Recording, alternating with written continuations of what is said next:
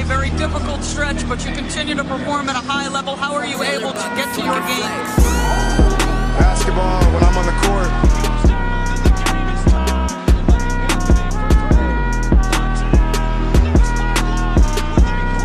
Rebecca, in the future, when you interview me, can you please take off your damn heels? He said, I'll present you, provided you let me wear your heels. We'll save that for later.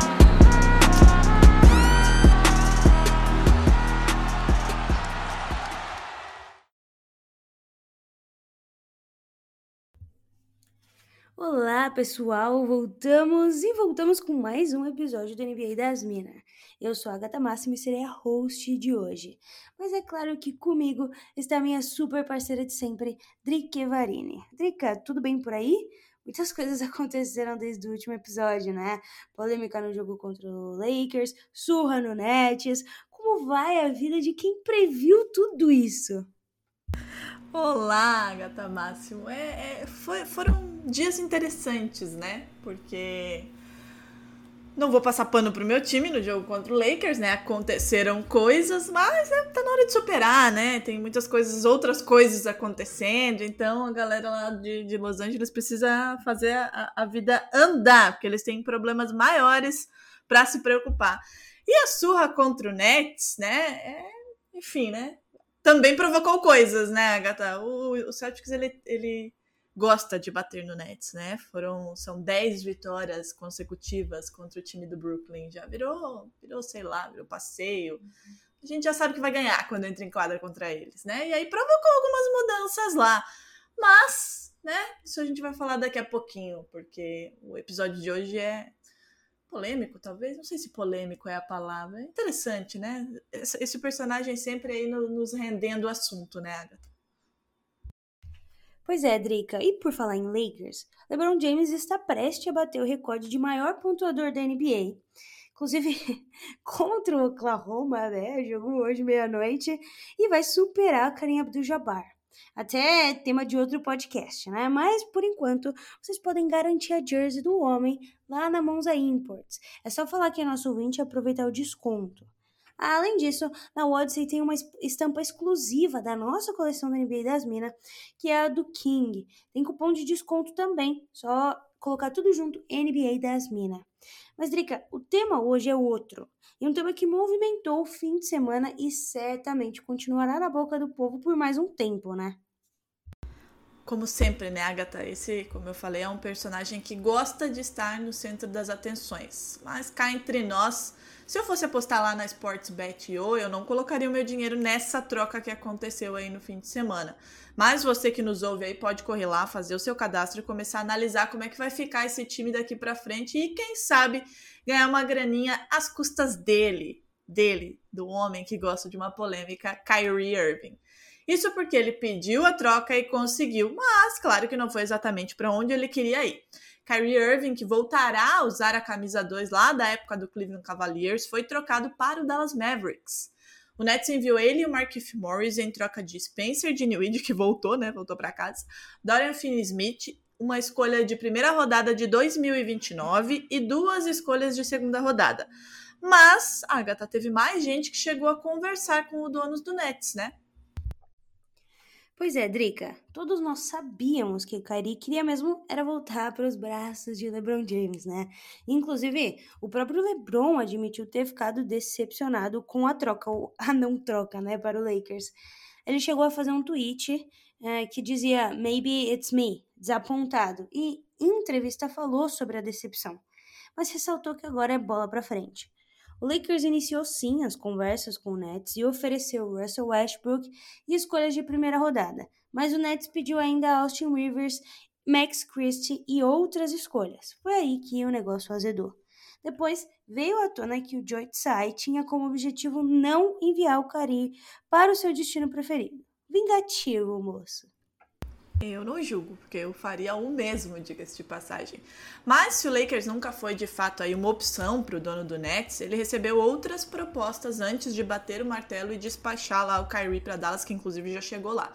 O Clippers teria oferecido Terrence Mann, Luke Kennard, uma escolha futura de primeira rodada e duas swaps, também não foi aceito. E o Suns, que aí me pegou um pouco desprevenida, é, entrou no jogo oferecendo CP3, Jay Crowder e escolhas de draft, que não foram exatamente aí divulgadas quais seriam. Mas quem levou foi o Mavis, né, Agatha? E agora eu te pergunto, que é o que todo mundo está se perguntando, na verdade, né? Como que vai ser esse time com o Kyrie e o Luca Doncic? Eu confesso que, assim, dois talentos, né? Assim, que a gente não questiona jamais. Que a gente sempre fala do Kyrie aqui e a gente sempre fala, né? Que é um talento, para mim, o melhor ball handler da NBA, mas, né? Não, assim, a cabeça é meio fraca. Então, assim, tô, tô, tô pensativa para saber como o Luca Doncic vai lidar com essa personalidade do Kyrie Irving. Quais que são as suas expectativas aí para essa nova dupla da NBA, Agatha? Drica, Você sabe que eu sou fã de Luca Doncic, né? Você sabe que eu gosto de acompanhar o Dallas Mavericks e para mim essa troca deixou uma coisa bem clara. O Joe Tsai escolheu dentre essas quatro opções a que talvez o Kyrie fosse menos querer, né? Eu não diria que é a que fosse fazer menos sentido ou a que tem a menor possibilidade de ganhar título, porque a gente tá falando de Luca Doncic e a gente viu que o Dallas chegou com esse time aí inclusive, né? Até mais fraco do que a gente já viu antes do Kairi nessa temporada na final de conferência, mas talvez entre os mercados, né? Pensando em Los Angeles Lakers, Los Angeles Clippers e o Phoenix Suns, o Dallas é o menor mercado desses quatro e com certeza seria a última opção do Kairi dentre as trocas. Mas como ele também não tinha que escolher nada, ele pediu essa troca e falou: Eu quero ir embora. O Joe Tsai é, fez esse, essa retribuição, né? Uma forma de vingança e de mandar o Kyrie para longe, mas para um lugar que talvez ele não fosse imaginar. Agora, me preocupa o Dallas. Eu acho que não em termos de, de, de assets, porque assim, ao meu ver, ficou muito barato receber Kyrie Irving e Markieff Morris, em termos de talento, né, Drica? Por Jim Wendy, Dorfin Smith e uma pique de primeira rodada, né? Além das de segunda rodada. Lembrando que a pique de primeira rodada é 2027 e as duas de segunda rodada é 2029. Então, assim, não foram nem picks significativas para o futuro, para o presente, né? São picks para o futuro, para o Nets começar a recuperar esses assets que perdeu com a chegada dos, das três grandes estrelas, né? Mas me preocupa, assim, na quando a gente olha para o, o perfil do jogador como pessoa, né? Não para o perfil do jogador como atleta. É, querendo Kairi, Luka Doncic e, e todo esse restante que, que ficou, né? Você tem Tim Hardaway Jr., você tem Christian Wood e uma série de outras peças aí que podem formar um elenco interessantíssimo no Dallas. E muita gente dizia, até eu falei, né? Falta pro Dallas uma peça-chave. Essa peça-chave pode ser Kyrie Irving. O problema do Kyrie Irving é o próprio Kyrie Irving, né? É, tá, tá longe de ser o talento, tá longe de ser a habilidade dentro de quadra. O problema dele, de fato, fica fora das quatro linhas, né?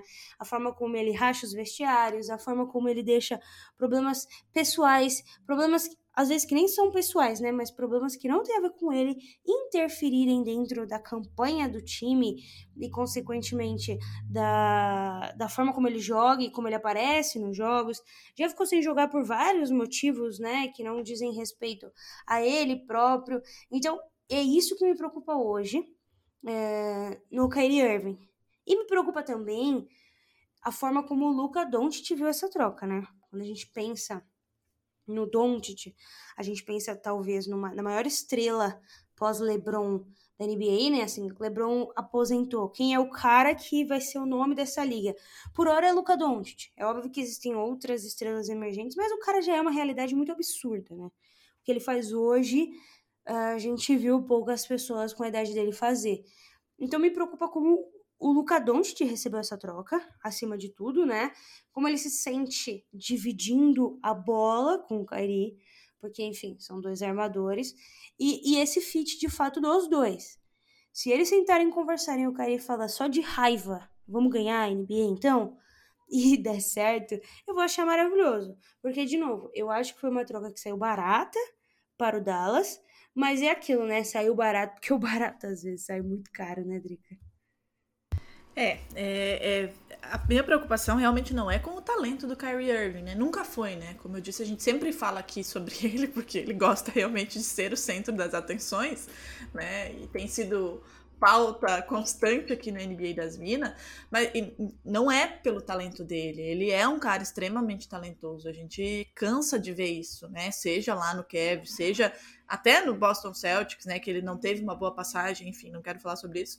É, no Nets, quando ele se propõe a jogar, né? O problema é até que ponto ele vai querer de fato jogar e até que ponto ele não vai atrapalhar né, o vestiário. Você falou sobre como o Luca Doncic é, encarou né, essa troca, ele não, não se manifestou assim oficialmente, né? Mas eu não sei se quem tá em casa já viu, ele trocou, né? A capa dele do Twitter é uma foto dele com o Kyrie Irving, os dois se, se cumprimentando aí em algum jogo que que espanto, né? O Kyrie Irving não jogou, tava de roupinha trocada, porque o Kyrie Irving perdeu muitos jogos, né? Inclusive, é, a, antes de sair a troca para o Mavis, né? Quando ele solicitou a troca, o New York Post fez lá uma capa do, do setor de do segmento de esportes, né, é, enumerando as coisas que ele fez, né, em, em, Nova York, no Brooklyn, e assim, eu não sei se vocês chegaram a ver, mas era ele pedindo troca, ele se recusando a tomar vacina, ele perdendo inúmeros jogos, ele sendo eliminado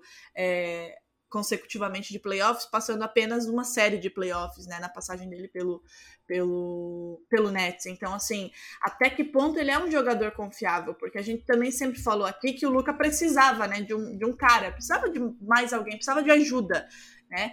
E até que ponto Kyrie Irving é essa ajuda? É, falando de talento, falando de qualidade, sim, pode ser. A gente está falando de dois talentos que são absolutamente incríveis, né? E que podem aprender a jogar juntos, né? Com essa questão de ter a bola na mão e tudo mais. Agora, é, até que ponto o Kyrie vai é, ser profissional para ajudar o Doncic ou para chegar e falar, ó, oh, não, vamos junto, vamos, esse time chegou, a gente pode ir mais. Eu não sei se o Kyrie Irving tem essa essa esse profissionalismo, essa maturidade. Aliás, eu duvido que tenha dadas as demonstrações recentes dele, né? E além disso, né, Agatha, o contrato dele é, termina na metade do ano. Então ele pode sair. Então, assim, o que, que ele vai fazer em Dallas? Vai ser só uma passagem para matar tempo? Para chegar até o meio do ano? Ou ele vai de fato se comprometer com o trabalho que ele de deve ou deveria né, executar ao lado do Luca Doncic? Então, essa é a minha preocupação, né? O comprometimento dele com o Dallas e não é, encarar como apenas uma passagem e o quanto ele pode ser nocivo, porque a gente já viu né, é, em Boston, a gente viu. É, no Nets o quanto ele é nocivo para um grupo, o quanto ele pode ser nocivo para um grupo, né? Então, essa é a minha preocupação. É, o comprometimento dele com o Dallas, até onde vai. Porque aí a gente volta naquela coisa, né? O Luca precisa de ajuda. Tem um outro pode... fator, né, que eu acho que a gente não comentou. Mas o Cari, ele, como você falou, tá nesse final de contrato e ele disse, já vem dizendo há algum tempo, que ele quer renovar pelo menos mais uma vez por um contrato máximo, né? Uhum. E o Joe Tsai chegou, né? Chegou a oferecer, né? Uma extensão máxima para o Kairi, mas o Kairi disse que ele não quer. Ele não queria, mesmo sendo oferecido pelo Brooklyn Nets, uma extensão máxima.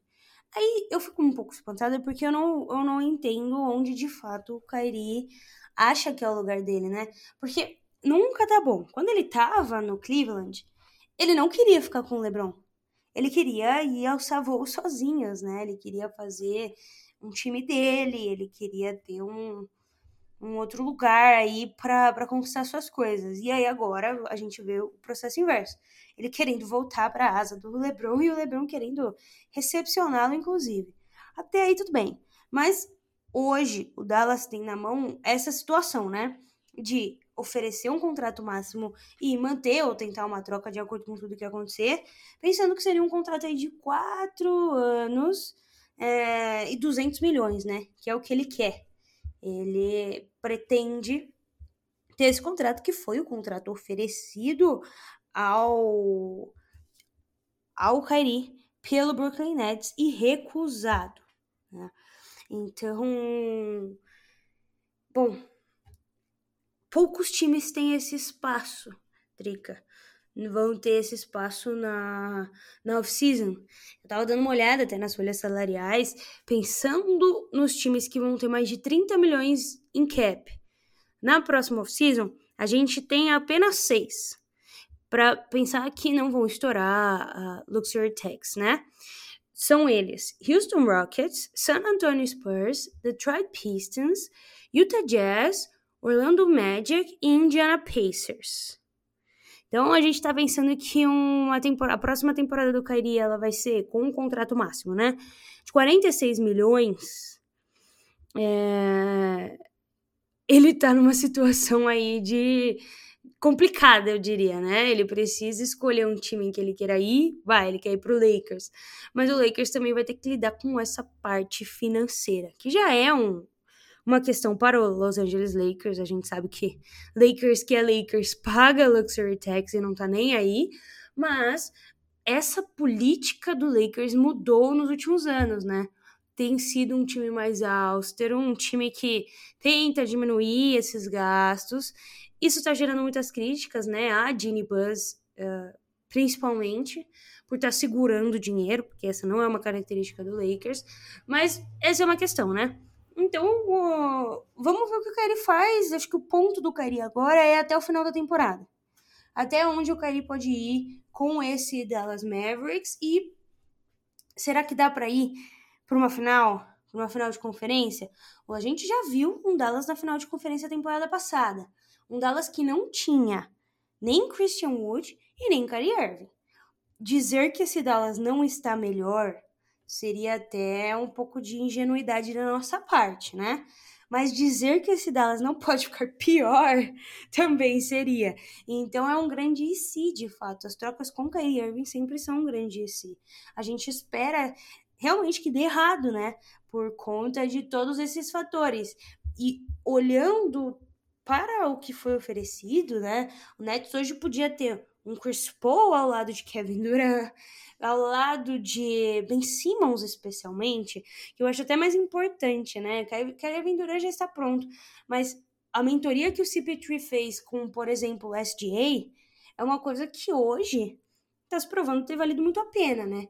Por mais que a gente não tenha. É... enfim, a gente se valorizou, né? O Oklahoma chegou onde a gente imaginava que não ia chegar, mas essa mentoria, esse tempo que o SGA teve com o CP3, ele tá sendo muito mais valioso do que a troca em si né? É, o Suns é, fez essa, essa opção, o próprio Clippers ofereceu o Terrence Mann e o Luke Kennard, que são dois fatores que faltam hoje nesse Nets para dar um próximo passo, e o próprio Nets, né, é, ofereceu um Russell Westbrook, que poderia ser a junção de fato de Russell Westbrook e Kevin Durant para ganhar o título que eles deveriam ter ganhado antes e não venceram, né? e, e, se recusaram a oferecer Austin Reeves e Max Christie. Eu acho que isso mostra muito do, do quão disposto o Lakers está nesse momento de fazer concessões pelo Kyrie. É, e é complicado, né? Ele não deve estar muito feliz, mas eu acho que ele está ansioso, porque jogar com o Luca Doncic hoje talvez deve ser um objetivo para muitos jogadores. E ele entra nesse time como grande veterano, né? Eu acho que acima de tudo, isso é um ponto bom. Ele entrou na, no Nets com o Kevin Durant, os dois caras de uma idade parecida, dois caras de importância parecida, carreira parecida, com exceção do, do, do fato do Kyrie já ter, um, ter tido o campeonato um pouco antes, né? Mas o Kevin Durant também saiu e conseguiu o campeonato. Então eles chegaram num momento muito parecido. O Kyrie não, ele entra nesse time do Dallas com essa outra característica, ser o veterano que pode levar o Dallas ao campeonato. Lógico, com a ajuda do Luca. Mas eu acho que esses fatores podem fazer com que, pelo menos essa temporada, dê certo. O futuro, eu acho que nem o Dallas, nem o Cari estão pensando agora. Essa troca foi feita para ter um resultado imediato. E assim, né, Agatha, isso ficou claro que o que o Dallas, o movimento que o Dallas fez foi para que, quem sabe, é, o, o Luca Doncic e a franquia consiga dar o passo né, que se espera com a adição é, do Kyrie Irving, né? Porque é essa incerteza de não saber o que vai acontecer em junho. Então, as fichas estão sendo apostadas para este momento. E é o momento, né? A gente vem falando aqui, né, alguma, alguns episódios atrás, que existem alguns pontos de corte na temporada, né? A virada do ano, a trade deadline. Então, assim, esse é o momento. Era, era agora ou não ia fazer movimento mais nenhum. Então, a aposta foi: Kyrie Irving, tá, será que ele consegue segurar a onda pelo menos, né? Quatro meses, que é o que falta, quatro meses e meio aí para terminar a temporada, é o que basta. Se o Kyrie Irving for para lá e conseguir ajudar o Doncic a conquistar o título, já valeu para Dallas. O que ele vai fazer depois, daí já é outra história e tem todas essas variáveis de para onde ele quer ir, se há espaço para onde ele quer ir, por quanto ele quer ir, né? Então, o efeito imediato é o que o Dallas quer agora. Se vai dar certo, é como você falou, né, Agatha? Pode dar certo, como pode dar errado. Com o Kyrie Irving, a gente sempre fica naquela. Quando o, o, o Nets formou aí o que era para ser o Big Three, a gente falou desde o começo que ia dar errado, por, muito por conta das personalidades das pessoas envolvidas, né? Eram três pessoas com personalidade de protagonismo, de por mais que ai, somos amigos, queremos jogar juntos, é, eu que tenho que ser o cara, como que, como que isso poderia se ajustar em um time que não é muito organizado e que ainda tinha um técnico que era completamente cru, né? Como se mostrou, não sendo um bom técnico e não sendo um cara ideal para lidar com todas essas personalidades e esses egos, né? Então foi por isso que a gente falou lá desde o começo que não ia dar certo e não deu. Agora, a gente está falando de um Luca Doncic que é um ótimo companheiro, né? Que é um cara já conhecido por ser um bom companheiro de grupo. Então talvez isso ajude. Mas como eu disse, né? Eu tenho pena do Doncic por isso, porque a gente não pode, não consegue nunca prever o que vai acontecer com o Kyrie. O Marquinhos estava falando na, na live deles do final de semana, né? Uma das perguntas era se o Kyrie era o maior autossabotador da NBA. Sabotador, desculpa, da NBA. E, cara, tudo leva a crer que sim, né? Porque o cara joga muito, tem muito talento, passou por times muito bons, com exceção do Cleveland Cavaliers, que deu tudo certo por conta de LeBron James tudo deu errado desde então, né? No Boston eliminou, ele eliminou as duas coisas, né? Eliminou e minou o grupo, o vestiário e saiu, né, chutado, todo mundo odeia ele lá. Saiu chutado não, ele saiu porque quis, mas a galera, né, se pudesse chutava a bunda dele. No Nets, cara, todo mundo odeia ele, né? A imprensa, aquela capa de jornal já diz muito. É, é esse o sentimento que ele provoca. Então, assim, né? Até que ponto ele consegue se comprometer de fato com esse efeito imediato que o Dallas quer. É, e se a gente for né, olhar, o Kyrie Irving, ele, ele, ele não bate bem, né? A gente fala isso aqui direto, né? Quando ele, quando o LeBron saiu lá do Cavs, né? E, e é sempre aquela coisa, quando alguém sai, sempre fica assim, né? Será que o outro vai embora? aposto que aconteceu com você no OKC, né? Quando o Duran saiu, você ficou pensando, será que agora todo mundo vai embora? E ele falou que não, que ele não ia sair de lá. Não deu duas temporadas, já estava em Boston. Em Boston, a mesma coisa, né?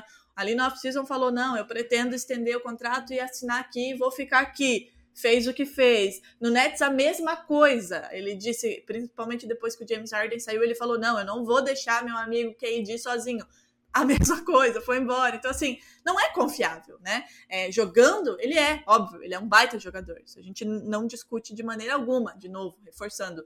Mas não é um, um atleta comprometido e confiável, né? Então, assim, é, o Dallas está apostando suas fichas, porque entendia que aquele grupo não era o suficiente para o Luca Doncic e trouxe mais essa peça de um talento absurdo para quem sabe fazer com que o time dê esse próximo passo, que é o que se espera, né? Já que você tem um Luca Doncic, como você disse, né? Não, é um, já é um presente, é um talento geracional, a gente sempre fala aqui, é um cara que vai quebrar muitos recordes e que está na história da liga, né? Então, é, a tendência é que se o Kyrie Irving se comportar, esse Dallas pode, pode muito chegar. Agora, esse é o grande ponto de interrogação, Kyrie Irving. É isso, né, Drica? A, a trade deadline ainda não aconteceu. Ainda teremos alguns desenrolares, se é que eu posso falar assim. Pode ser que aconteça mais coisa, então, assim, para fechar esse, que não é o último episódio da semana, porque a gente volta na sexta-feira para falar do que vai rolar nessa trade deadline até o final, né? Fazer um resumão completo. Eu vou deixar uma última dica. Corre lá para Centauro, aproveita que é começo de mês, o salário ainda tá na conta e usa o desconto do NBA das Minas compra aquela camisa, tênis, a bola, tudo que você precisa de esporte na Centauro. Corre lá. Drica, a gente volta, viu? Você não está livre de mim essa semana. A gente volta, a gente volta porque ainda podem acontecer coisas nesse Nets, né? Afinal, Kevin Durant ainda tá lá, não sabemos por quanto tempo. Então a gente volta na sexta e quem sabe até lá o Kyrie Irving já até entrou em quadra como um, um Maverick, né? Então até sexta-feira.